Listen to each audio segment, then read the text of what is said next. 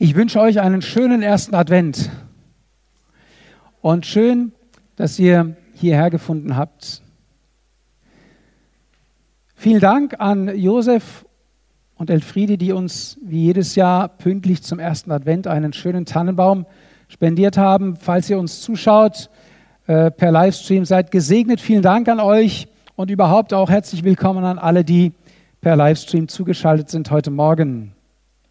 Und ich glaube, wir sollten das Heer des Himmels auch begrüßen, das heute Morgen unter uns ist. Lasst uns einen Gruß ausrichten an all die Engel, an die Gewalten, an die Mächte der unsichtbaren Welt. Und ähm, ja, vielen Dank auch für diesen prophetischen Eindruck.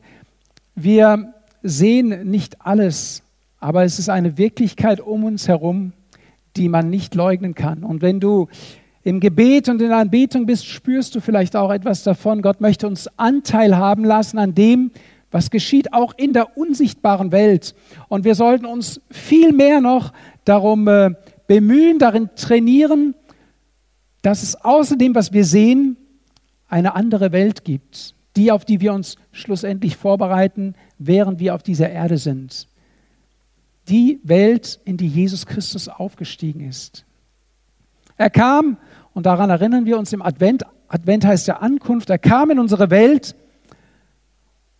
Wo kam er denn her?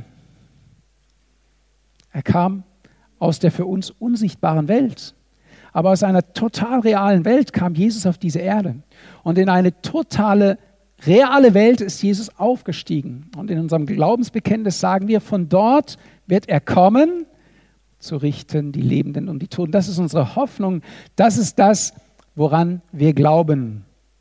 Und heute Morgen habe ich eine eigentlich gar nicht so adventliche Predigt für uns, dachte ich zumindest, aber im Frühgebet kam mir der Gedanke, dass diese Predigt vielleicht doch etwas mit Advent zu tun hat, nämlich die Predigt oder das Thema heute Morgen, es geht um das Volk Israel, das aus Ägypten auszieht.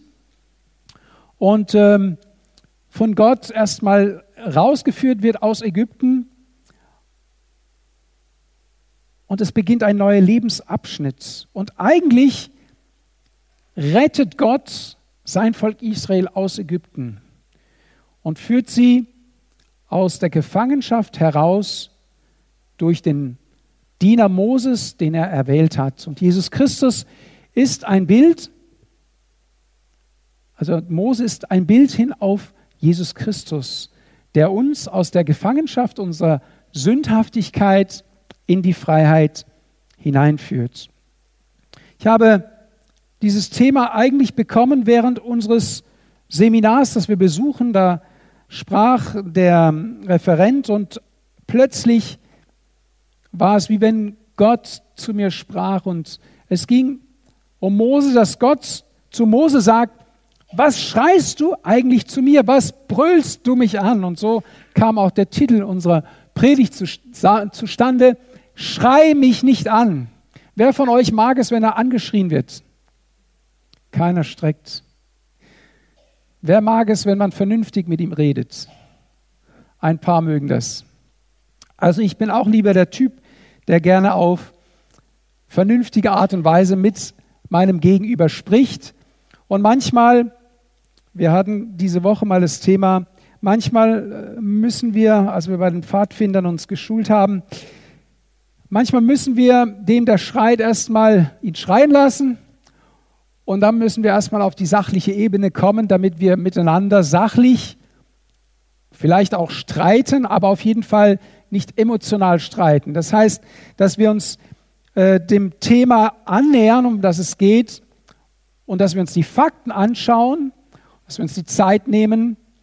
Und ähm, ich möchte euch ermutigen, mit mir einige Fakten heute Morgen anzuschauen. Und ich bin so dankbar über den Lobpreis, über die Anbetungszeit, die eigentlich eine super Vorlage war jetzt für diese Predigt heute Morgen. Wenn mir der Herr in seinem Wort begegnet, haben wir gesungen, wenn ich die großen Taten Gottes sehe. Und genau das ist passiert dass Gott mir in seinem Wort begegnet ist, als ich diese Geschichte gelesen habe, wie das Volk Israel aus Ägypten gezogen ist, wie sie vor das Meer kamen, an das Gott sie geleitet hat. Wir kommen da während der Predigt noch hin. Und wie Gott einfach ein Wunder getan hat. Wie Gott das Unmögliche möglich gemacht hat. Wie Gott, die großen, wenn ich die großen Taten Gottes sehe, dann kann ich nur staunen. Dann will ich Gott anbeten. Dann öffnet sich mein Herz und ich sage, Gott, ich bin so dankbar. Ich, ich kann dieses Lied mit vollem Engagement singen, weil es so ist. Wenn ich Gottes große Taten sehe, dann kann mein Herz nur anfangen, ihn zu loben und ihn anzubeten. Und der Herr sprach zu Mose in 2. Mose 14, Vers 15, was schreist du zu mir? Man muss dazu sagen, dass Gott dem Mose vorher am Anfang des 14. Kapitels genau erklärt hat, was er machen würde. Das Volk war aus Ägypten ausgewandert und Gott hat gesagt, wenn der Pharao euch ziehen hat lassen, dann werde ich sein Herz nochmal verstocken und er wird euch hinterherjagen. Und das wird er tun, damit ich meine ganze Macht an Ägypten und am Pharao erweise. Also Mose wusste eigentlich schon Bescheid, dass Gott etwas im Schilde führte, nur es wurde langsam eng. Stell dich mal in die Situation des Mose. Der Mose hatte zum einen das ganze Volk Ägypten, die ganze Streitmacht Ägyptens gegen sich. Er hatte, wir sehen es auch im 14. Kapitel, einen Großteil des Volkes, des Gottesvolkes gegen sich. Und wir werden sehen, dass er auch die Umstände sprachen gegen ihn. Weißt du, wie schwierig das für einen Leiter ist, wenn seine Feinde gegen ihn sind, wenn seine Familie gegen ihn sind und wenn die Umstände gegen ihn sind, da musst du dir schon ziemlich sicher sein, dass der Weg, den Gott dich führt, der richtige ist. Aber Mose war nicht ganz alleine. Wir lesen, dass Gott sein Volk führte, tagsüber mit einer Wolkensäule und nachts mit einer Feuersäule. Mose war nicht allein, er hatte das Zeugnis des Himmels, er hatte eine Weisung von Gott empfangen und Gott leitete sie auf ihrem Weg bei dem Auszug aus Ägypten. Ich möchte gerne ein bisschen ein paar Eckdaten aufmalen, damit wir uns besser vorstellen können, was sich hier abspielte, etwa um 1550 vor Christus. Das Ereignis findet am Rande des Mittelmeerraumes in südöstlicher Richtung statt, auf der sogenannten Sinai-Halbinsel. Ihr könnt diese Sinai-Halbinsel hier sehen. Hier befinden wir uns heute Morgen. Hier in diesem Bereich. Das hier ist das Mittelmeer und das ist die Sinai-Halbinsel und hier der Sinai-Berg. Ihr seht es, ja.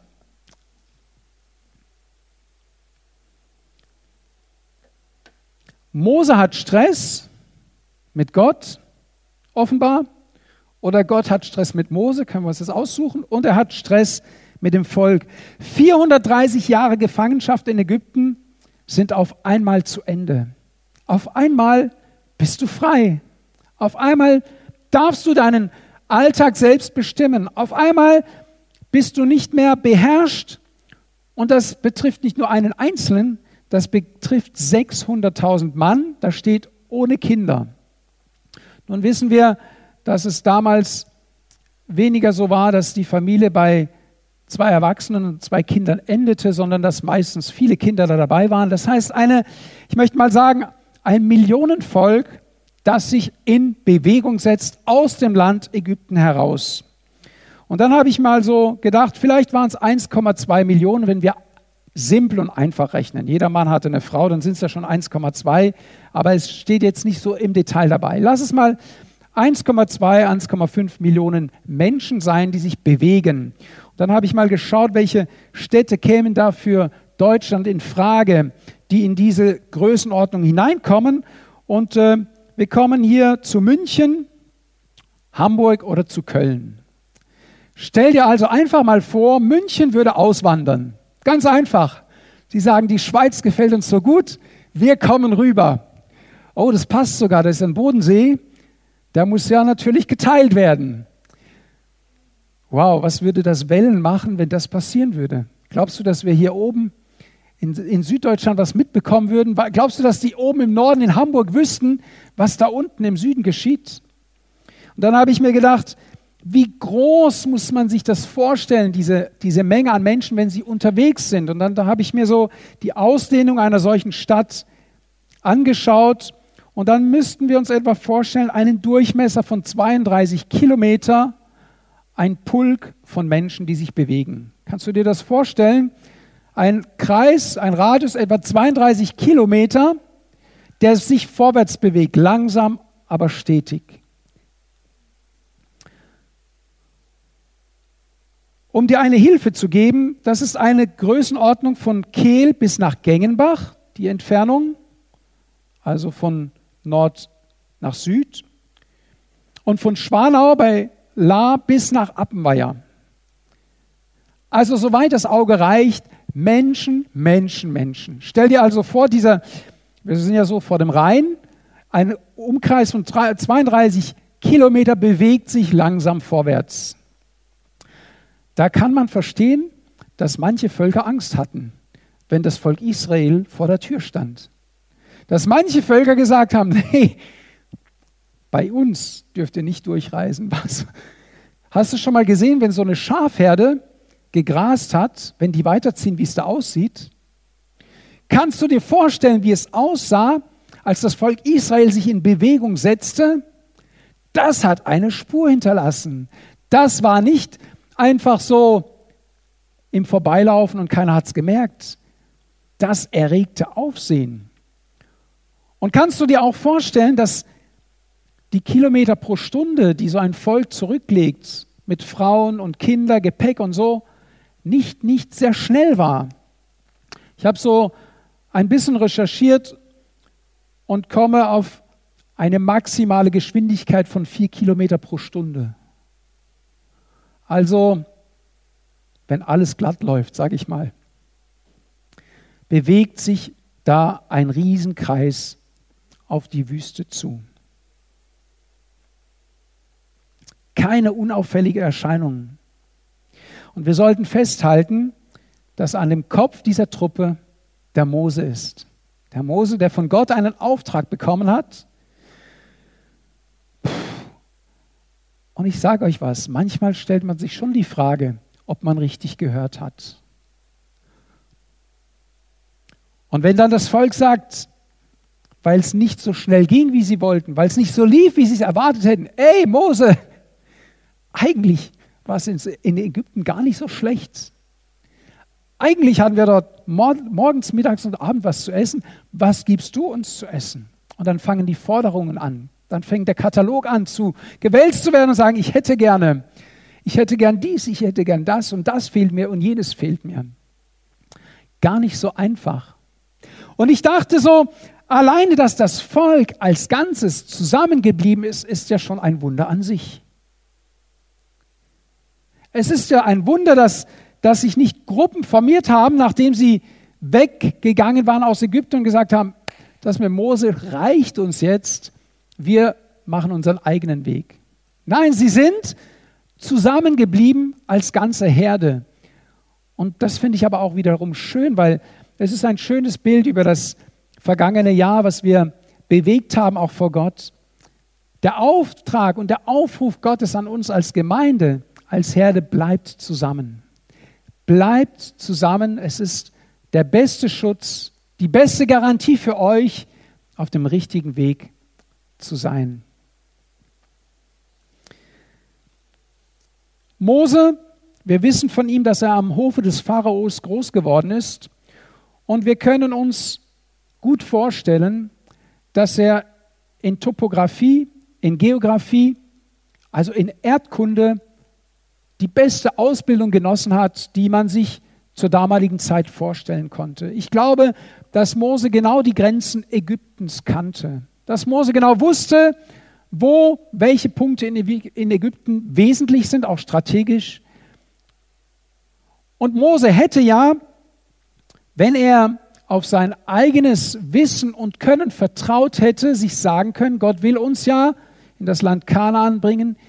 Ich wähle die Route, die am schnellsten und am direktesten ist. Es gab eine Reiseroute, es gibt eine Reiseroute, eine, eine Handelsroute hier entlang, wo man ganz schnell ins Land Kanaan konnte. Ja?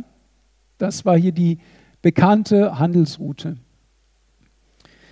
Aber Mose verlässt sich nicht auf sein Wissen und auf sein Können. Er kennt seinen Gott gut und er weiß, dass es besser ist, wenn Gott den Weg bestimmt. Und er, er sieht sich auch nur als Übermittler von Gottes Botschaft und Gottes Plänen und geht auch im Glauben als Beispiel voran und sagt, ich empfange eine Weisung von Gott und ich gebe sie euch weiter und ich lade euch ein, mit mir zu kommen. Es gab zur damaligen Zeit keine Navigationsgeräte, wie wir sie heute haben. Es gab kein Smartphone, es gab keine Kommunikationsmöglichkeiten. Ihr müsst euch vorstellen, Mose war gebildet, aber der große Teil des Volkes hatte ja auch noch keine Bibel, ja. Das Buch Mose musste ja erst geschrieben werden. Also sie hatte alles, was das Volk hatte, war sich und den Sand und den Staub, auf dem sie traten. Wenn wir das heute so lesen und wie wir das lesen werden, dann und diese Karte so vor uns haben, dann können wir ja anfangen zu überlegen, wie, wie hat Gott es angestellt? Was wäre jetzt klug gewesen? Aber ihr müsst euch vorstellen, wir sehen ja hier auf die Karte, wir sehen die Flüsse, hier, wir sehen das Schilfmeer, wir sehen das Mittelmeer, wir sehen das ja alles und daraus fangen wir an zu stricken in unserem Kopf, wie das wohl gewesen sein muss. Das Volk Israel hat gar nichts gesehen, hat nur vielleicht vom Hören sagen, da gibt es eine Stadt oder dort gibt es eine Stadt, da gibt es eine Straße oder dort gibt es eine Straße. Und vielleicht, während sie so unterwegs waren, sagte das Volk auch, Mensch, warum laufen wir nicht da, wo alle anderen laufen? Warum verwenden wir nicht den Pfad, diese Straße, die es schon gibt? Warum laufen wir hier im nirgendwo herum. Und das trifft wieder die, die Predigt vom Jean-Paul von letzten Sonntag. Warum laufen wir auf diesem schmalen, unbekannten und auch ungemütlichen Weg? Wäre es nicht viel besser, den Weg zu gehen, den jedermann geht, den man kennt und wo man auch weiß, wo man hingelangt? Aber da steht etwas Erstaunliches in Vers 17. In Vers 17 im 13. Kapitel. Da steht, Gott führte sie nicht den Weg durch das Land der Philister, obwohl er der Nächste war. Also Gott führte sie nicht diesen Weg, da waren die Philister hier, obwohl er der logische, der Vernünftige, das, was nach deinem Verstand das Richtige wäre, Gott führt dich nicht diesen Weg. Und da sind wir schon bei dem ersten Punkt, den Gott dir durch sein Wort heute Morgen sagen möchte. Und ähm, ich sage es aus eigener Erfahrung, unser Verstand, unsere Erfahrung stehen uns manchmal im Weg, wenn Gott zu uns spricht. Wenn aber Gott zu dir spricht, dann ermutige ich dich, dich nicht auf deinen Verstand zu stützen, denn die Bibel sagt, verlass dich auf den Herrn von ganzem Herzen und verlass dich nicht auf deinen Verstand. Gott will dich einen neuen Weg lehren und leiten. Und die Frage ist, wirst du ihm da vertrauen? Hier steht, Gott führte sie nicht den Weg durch das Land der Philister, also nicht den bekannten Handelsweg oder man könnte sagen, die Schnellstraße ins verheißene Land. Weg heißt hier Derek. Das ist eine Straße, eine Strecke, eine Reiseroute oder auch ein Unternehmen, könnte man sagen. Abgeleitet von Derak treten. Es bezeichnet das Wort in der Grundbedeutung den durch Betreten festgetretenen Weg bei wichtigen Verbindungen auch mit Straße wiederzugeben, wobei meist eine durch Fußgänger, Reiter oder Karawanen gezogene Spur entstand. Gott führte dein, sein Volk nicht den Weg der Nationen. Gott führte nicht den festgetrampelten Pfad, nicht da, wo die Karawanen liefen. Nimm das mit als ersten Punkt. Gott führt dich, Gott führt uns auch als Gemeinde einen neuen Weg. Wir leben in einer Zeit, in der wir Dinge erleben werden, die es vorher noch nie gegeben hat. Oftmals hat man schon gesagt, und ich habe das auch schon gesagt, es gibt ja nichts Neues auf dieser Erde. Und das stimmt ja. Auch ein solcher Virus ist ja nichts Neues. Wir hörten von der spanischen Grippe. Aber was doch einzigartig ist, ist eine weltweite Ausbreitung eines solchen Virus und dass wir connected sind, dass wir das erfahren und mitbekommen, dass wir das miterleben können, dass wir mit hineingenommen werden und dieses Wissen besitzen, zuschauen können. Tagtäglich, schaut mal, wir streamen die Gottesdienste. Weltweit kann man zuschauen, kann man zuhören, krieg, hört man Nachrichten. Ein, eine neue Epoche könnte man sagen, ein neuer Weg entsteht und wir wissen nicht, wie der nächste Schritt ist. Und deshalb brauchen wir ein anderes GPS, von dem ich erst kürzlich gesprochen habe. Wer weiß es noch? Das himmlische GPS. God's Plan by His Holy Spirit. Gottes Plan durch seinen Heiligen Geist. Und Mose kannte das schon und sie folgten der Feuersäule bei Nacht und der Wolkensäule am Tag. Der Heilige Geist kennt den nächsten Schritt. Und die Bibel sagt, dass Gott nichts tut, was entscheidend und wichtig ist, auch für eine Gesellschaft, ohne dass er es nicht seinen Propheten vorher offenbart. Gott hatte Mose erklärt, was kommen würde, damit er das Volk führen kann, damit er selbst Sicherheit bekommt, damit er selbst eine Sicht der Dinge bekommt. Gott nimmt uns hinein in seine Sicht der Dinge. Und ich finde interessant, weil ich ja schon, sag mal, mit der Muttermilch das Evangelium aufgesogen habe, aber während ich diesen Bibelabschnitt las, und angefangen habe, mir vorzustellen, was ist da wirklich passiert damals mit dem Volk Israel, ist es wie wenn der Heilige Geist zu mir gesprochen hat und ich merkte, das, was hier steht, ist weitaus größer als das, was ich bis heute gelernt habe. Und es ist gut, wenn der Heilige Geist uns lehrt, wenn der Heilige Geist uns anstupst und sagt, les doch noch mal genauer Schau doch nochmal genau hin, was steht da eigentlich? Und äh, ich möchte euch hineinnehmen in eine Entdeckung, die ich gemacht habe. Und ich möchte auch gleich zuvor sagen, das ist das, was ich aus der Schrift und durch die Leitung des Heiligen Geistes empfinde. Das ist keine neue Theorie, sondern es ist für mich die wahrscheinlichste Lösung, wie sich das Wort Gottes mir auch erschließt. Es gibt verschiedene Theorien. Ich habe beispielsweise in der Kinderstunde gelernt, dass Gott irgendwo in diesem Abschnitt hier das Volk Israel, also das Meer geteilt hat, sagen wir mal so, und das Volk Israel dann hier durch die Wüste zum Berg Sinai geführt hat.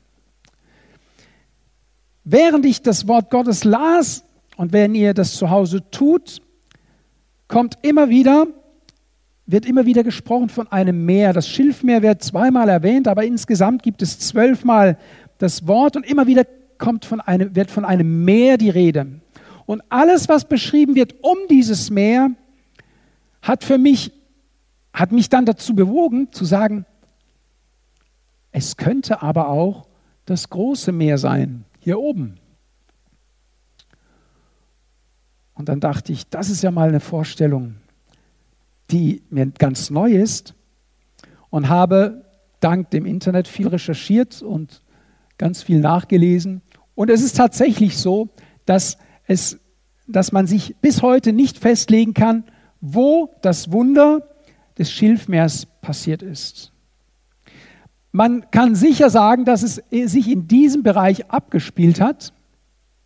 Und es spricht auch viel dafür, dass es sich im Mittelmeerraum abgespielt hat. Und diese, diese These möchte ich mit hineinnehmen heute Morgen und euch einige Aspekte beleuchten, die diese These interessant machen. Also ich verkündige euch keinen neuen Glauben, weil am Schluss geht es ja darum, dass Gott ein Wunder getan hat, das es so noch nie gegeben hat. Am Schluss geht es ja darum, dass Gott eine Lösung geschaffen hat und einen Weg geschaffen hat, wo es keinen Ausweg gab. Und am Schluss geht es heute darum, dass das, was draußen hängt, ihr habt vielleicht die Banner gesehen, unsere Botschaft an die Menschen und auch an dich heute Morgen ist, fürchtet euch nicht. Wenn wir verstanden haben, wenn wir erkannt haben, welchen Gott wir dienen, an welchen Gott wir glauben, dann gibt es für uns keinen Grund, Angst zu haben, sondern dann sind wir in ihm geborgen. Seid ihr bereit, mit mir auf ein Experiment zu gehen heute Morgen? Wer möchte mitlaufen? Okay, einige sind dabei, das freut mich. Wir halten fest, Gott wählt für sein Volk einen neuen Weg. Er selbst bahnt einen Weg durch die Wüste und Ströme durch die Einöde, sagt die Bibel. Gott kann, da wo Wüste ist, da wo nichts ist, kann Gott Ströme hervorbringen, kann Gott es wachsen lassen, kann Gott Wasser fließen lassen. Für Gott ist das alles völlig kein Problem. Und mit Gott zu reisen bedeutet neues Entdecken, neues Erfahrenes. Es bedeutet ihm zu vertrauen, auch gerade wenn du den Weg nicht kennst.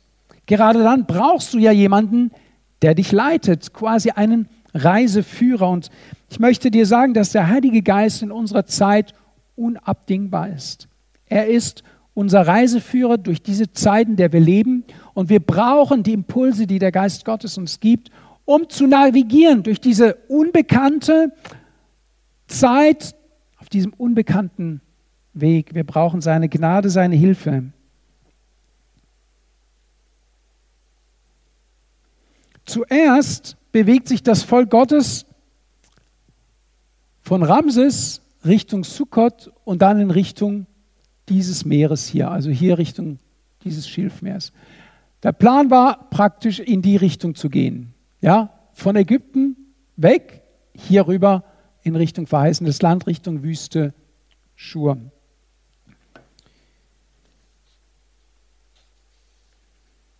Und das Einzige, worauf sich Mose stützen konnte, das vermeintlich Einzige ist, dass Gott gesagt hat, ich bringe euch in ein gutes Land. Wenn jetzt mal, wir kennen ja die, die Charaktere der Menschen, die eher südlich vom Äquator leben, um das mal freundlich auszudrücken, die sind nicht so diplomatisch, wenn denen was nicht passt. Die hauen auf den Kopf, die brüllen dich an. Die sagen, ey, du kannst uns viel erzählen, wir stecken hier im Sand fest und was du gehört oder gesehen hast, interessiert uns nicht. Könnt ihr euch ein bisschen so einen Stress vorstellen? Aber da waren ja noch ein paar Kleinigkeiten, die schon auch die Worte des Mose untermauert haben. Zehn Plagen lässt Gott über die Ägypter gehen und das Volk Israel hat die mitbekommen, war live dabei, als Gott am Volk Ägypten seine Wunder getan hat. Denken wir an die Heuschrecken. Denken wir daran, dass der Nil, das Wasser des Nils sich in Blut verwandelte. Denken wir bis zum Schluss daran, die Tod aller Erstgeburt im Land Ägypten. Also Gott hatte schon Wunder und Zeichen getan, die sein Wort unterstrichen und die auch den Auftrag, den Mose bekommen hatte, fett unterstrichen. Wer also, wie es die Bibel sagt, Augen hat zu sehen oder Ohren hat zu hören, höre, was der Geist der Gemeinde sagt und so war es auch damals. Wenn jemand sehen wollte, konnte er erkennen, dass da nicht ein Mensch am Werk war, sondern Gott am Werk war. Dass Gott dabei ist zu handeln. Und ich möchte, dass wir unseren Fokus darauf richten, als Gemeinde und als Gläubige, in der Pandemie, in der wir drinstecken, zu wissen, dass Gott dabei ist, Großes zu tun. Gott ist dabei zu handeln.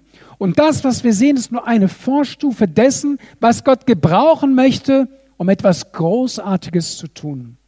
Und wir werden noch mehr solche Situationen erleben, wo wir es brauchen werden, dass Gott uns führt und leitet und uns auch die richtige Gesinnung gibt für diese Situation. Wenn wir nämlich nicht den richtigen Blick, den Blick vom Geist Gottes geschärft bekommen, dann schlagen wir in eine Kerbe, die uns überhaupt nicht zusteht.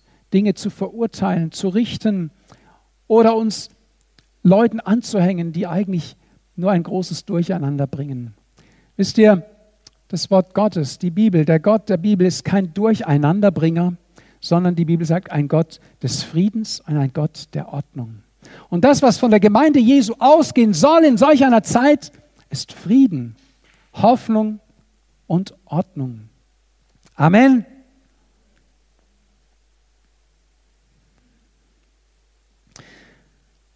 Die Zahl 10 ist in der Bibel nicht so spektakulär.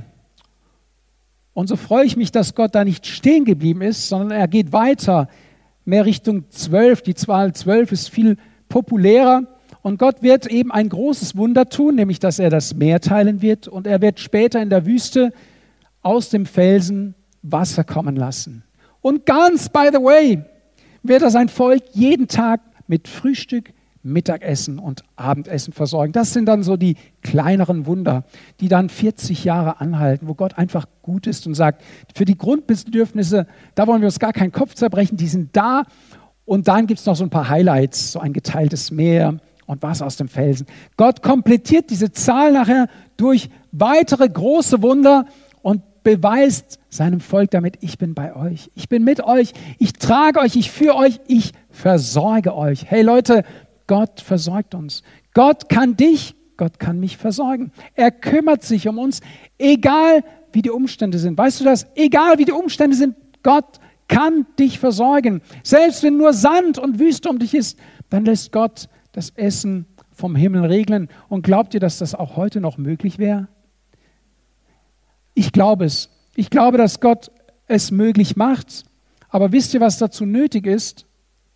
Es ist nötig, dass wir in eine Sackgasse geraten, dass wir in die Enge getrieben werden, damit wir uns wieder neu darauf besinnen, hey, wir haben da ja jemand, an den wir uns wenden können. Und genau das wird jetzt geschehen. Gott wird seinem Volk sagen, das gerade auf dem Weg ist, ihr müsst eure Richtung ändern. Da tönt es aus dem GPS eine Routenänderung. Und äh, wisst ihr, das ist ja biblisch gesprochen kein Vorschlag, sondern Gott befiehlt ja. Gott sagt, Leute, stopp, Verkehrsstörung. Die Route wurde geändert. Ganz interessant, Punkt 2. Unplanmäßige Unannehmlichkeit, es wird ungemütlich.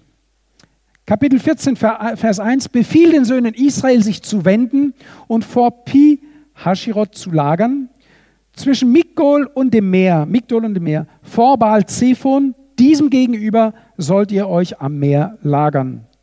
Also Gott sagt äh, nicht so weiter, sondern bitte hoch nach Migdol und das Pi Hashirot kann man nicht hundertprozentig sagen, aber es liegt ziemlich, müsste etwa hier liegen, vor Bad Zephon.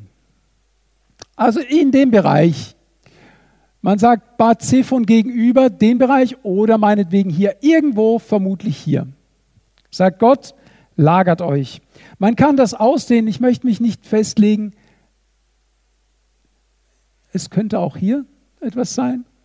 Auf jeden Fall sagt Gott, lagert euch am Meer. Coole Sache. Strandparty für 600.000 Leute. Wahnsinn. Bitte wenden, tönte aus dem GPS, God's Plan by His Spirit. Und für das Wort wenden steht hier S-U-B, Sub. Zurückkehren, umkehren, abwenden, zurückbringen, sich bekehren, auch interessant. Gott prüft ja auch bei dem Auszug aus Ägypten das Herz seiner Leute. Er sagt, ich möchte sie prüfen, ob sie mir denn ganz vertrauen, ob sie denn bereit sind, den ganzen Weg mit mir zu gehen. Und die Grundbedeutung des Wortes ist, sich nachdem man sich in die eine Richtung bewegt hat, in die entgegengesetzte Richtung sich zu bewegen. Also sie haben sich hier in die Richtung bewegt und die entgegengesetzte Richtung, wenn Gott nichts gesagt hätte, wäre ja einfach wieder Richtung Ägypten zu wandern. Aber Gott sagt, gibt ganz genaue Ortsangaben in nördliche Richtung. Und zwar wie eine Ausweichroute, befiehlt den Söhnen Israel, sich zu wenden und vor Pi Hashirot zu lagern, zwischen Migdol und dem Meer vor Baal Zephon. Diesem gegenüber sollt ihr euch am Meer lagern. Der dritte Punkt meiner Predigt heute Morgen, nachdem wir die Unannehmlichkeiten erkannt haben, dass Gott uns aus, auf ungewohnten neuen Wegen führt, dass auf diesem Weg es ungemütlich werden kann. Gott, er lagert uns zwischen unseren Feinden, zwischen den Götzen Ägyptens oder der damaligen Zeit. Das sind solche Götzenorte. Migdol war ein, ein Grenzposten. Ich möchte sagen, Gott führt uns in Richtung der Feinde, möchte man fast sagen. Gott führt uns irgendwo hin, nicht um uns bloßzustellen, nicht um uns Angst zu machen, sondern weil Gott etwas vorhat. Wir werden sehen, dass Gott mit dem Volk Israel eigentlich den Feind vorführt. Gott hat einen Plan, nämlich nicht nur Ägypten, sondern auch dem Rest der Welt ganz deutlich zu erklären, wer Gott ist. Und wir wissen, wenn Gott so handelt, Gott handelt ja als Gott der Liebe, dann ist ja sein Ziel, dass Menschen zu ihm finden. Und Gott sagt zum Volk Israel, ich habe euch ausgesucht als Volk, um der Welt zu zeigen, wie es ist, wenn ich der Gott eines Volkes bin. Wie gut es diesem Volk geht, wie fürsorglich ich bin. Gottes Absicht war es schon immer, von Beginn der Erde, der Erschaffung von Adam und Eva, über die Zeit hinaus, die Menschen zu sich zu rufen. Nicht nur das Volk Israel. Das Volk Israel diente als Modell. Und die Bibel sagt, dass das Volk Israel bis zur Wiederkunft Jesu als Modell wieder dienen wird und dass wir auch unseren Blick nach Israel richten sollen. Was glaubt ihr, warum bis heute in unseren Schlagzeilen Israel immer wieder aufpoppt, warum der Nahe Osten immer wieder für Schlagzeilen sorgt. Gott sagt, dass er anhand von Israel, Israel ist wie eine Weltenuhr, das Volk der Juden ist wie eine Weltenuhr und wir sollen mit offenen Augen und mit offenem Herzen durch diese Welt gehen und erkennen, was Gott dabei ist zu tun. Und Gott wollte mit dem Volk Israel ein Zeichen setzen. Was bedeutet Pi Hashirot? Pi Hashirot bedeutet das Haus der Göttin, ein religiöser Ort Ägyptens, eine Kultstätte. Migdol, habe ich schon gesagt, war ein Grenzposten oder eine Zollstation. Man kann sich auch gut vorstellen, dass wenn hier eine Reiseroute war, hier, bevor die Leute nach Ägypten kamen oder aus Ägypten rauskamen, dass man eben darauf geachtet hat, wer kommt ins Land, wer kommt nicht ins Land und es diente als, auch als Schutzposten. Hier war das Land geschützt durch die Wüste, da, da kam keine Gefahr, aber durch diese Karawanenroute gab es Gefahr für das Land Ägypten, hier gab es einen Grenzposten. Ich weiß nicht, wenn du auf der Flucht bist zwischen zwei Ländern, ob du dich am Zoll meldest und sagst, hier bin ich. Ich wollte kurz äh, auf die Frage, habt ihr was anzumelden? was zu verzollen. Ja, 600.000 Männer, ein paar Frauen und Kinder noch. Wir sind so etwa ein Umkreis von 32 Kilometer. Und was sagt der Zöllner?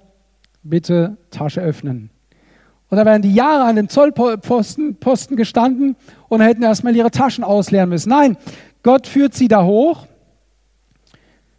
und zeigt damit, dass es für Gott keine Grenzen gibt dass eine Grenze für Gott kein Problem ist, dass er Macht hat auch über die Grenzen der Länder. Gott hat Macht über das Haus der Göttin, über Kultorte. Und dann Baal Zephon gegenüber, das ist eine mächtige Aussage. Baal Zephon war eine zentrale Gottesfigur. Damals für diesen äh, südöstlichen Mittelmeerraum. Und dieser Baal Zephon genoss etwa den Status eines Zeus bei den Griechen oder eines Jupiters bei den Römern. Also ein sehr hoher, angesehener Baal oder Gott.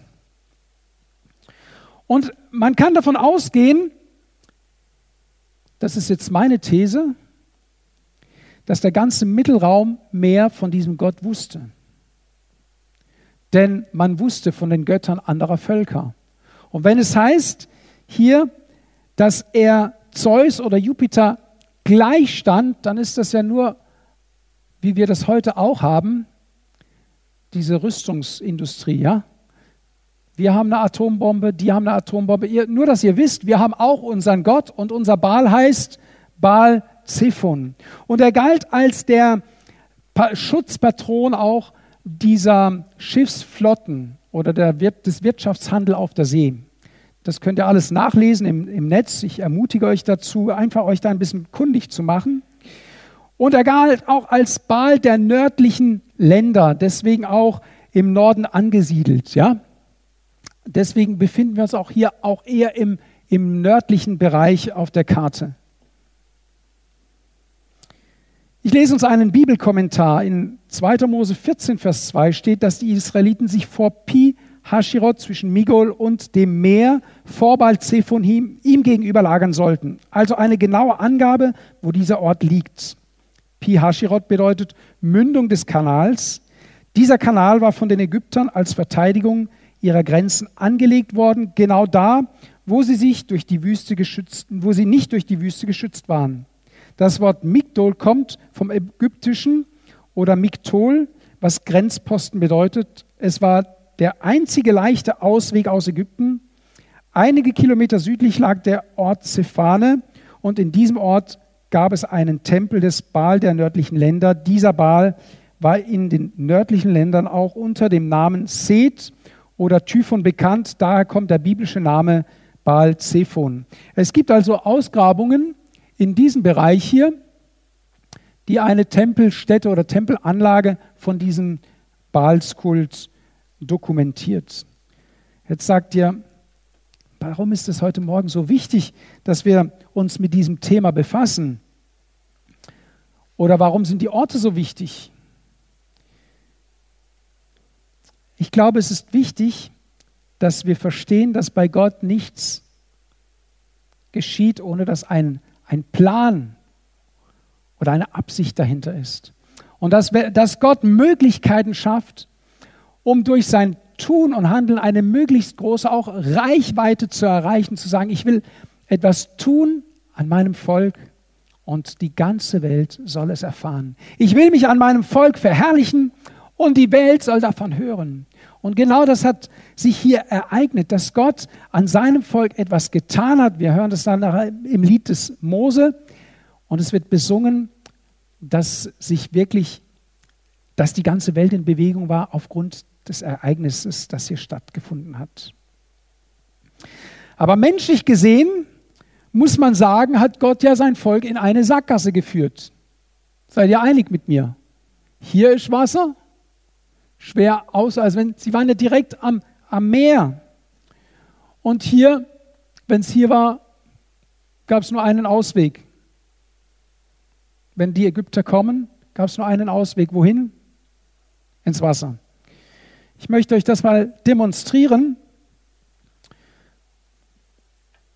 Ich habe mal etwas erlebt, das kann man ja nur als ein Wunder bezeichnen. Ich sollte an einem Auto etwas reparieren und die Motorhaube stand offen. Und das Problem an dem Auto war, dass wenn man es gestartet hat, dann ging das nicht in den Leerlauf, sondern es wurde sofort Gas gegeben. Da hing praktisch diese Drehzahl, das Drehzahlsystem. Das heißt, wenn du gestartet hast und du wolltest einen Gang einlegen, hast du es mal probiert. Du, das geht heute fast gar nicht mehr. Die, die Motoren sind heute alle so brav und tun, was das Steuergerät sagt. Auf jeden Fall wenn man das, den Motor startete, dann heulte der auf. Und wenn du einen Gang einlegtest, dann musstest du natürlich auch schnell vom Fleck kommen. Und ich war dabei, das zu reparieren. Und ich brauchte jemanden, der mal startet. Und ich schaute in den Motor rein. Und ich habe jetzt keinen Lehrling genommen, um zu starten. Und bevor man startet, sollte man gucken, ob der Gang draußen ist. Das hat mein Kollege leider nicht gemacht. Andererseits sage ich zum Glück nicht gemacht, weil ich habe dann etwas erlebt. Er hat gestartet und das Auto fuhr sofort los und knallte gegen einen VW-Bus, der auf einer Hebebühne stand. Und war, kam dort zum Stehen. Ich kann mir bis heute nicht erklären, weil wenn du so mit angewinkelt, also mit durchgedrückten Beinen vor einem Objekt stehst, dann hast du kein, bist du nicht im, im Sprunggelenk. Versteht ihr mich? Ich war so übergebeugt und ich stand nachher neben dem Fahrzeug. Es war eine Situation wie diese hier, irgendwo hier, direkt am Meer gelagert, nach hinten ging nicht und mal reinspringen so zum Vergnügen war eigentlich auch nicht so die richtige Lösung.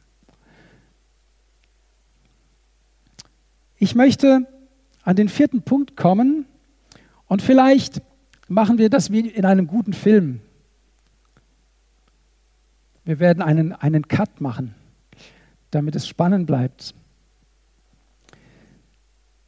Gott bringt dich dahin, dass du Grenzerfahrungen machst auf dem Weg mit ihm.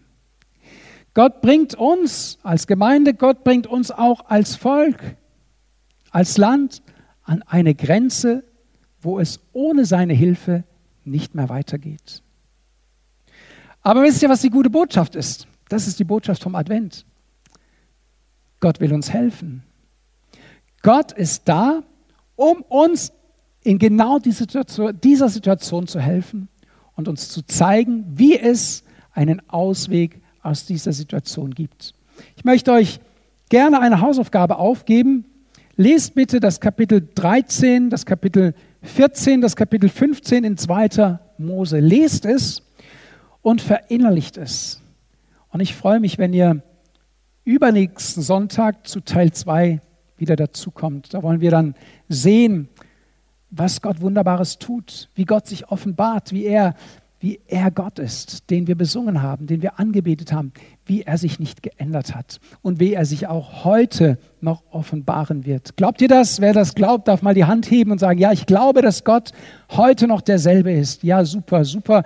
Das sind ein paar das Glauben, super. Okay. Ja,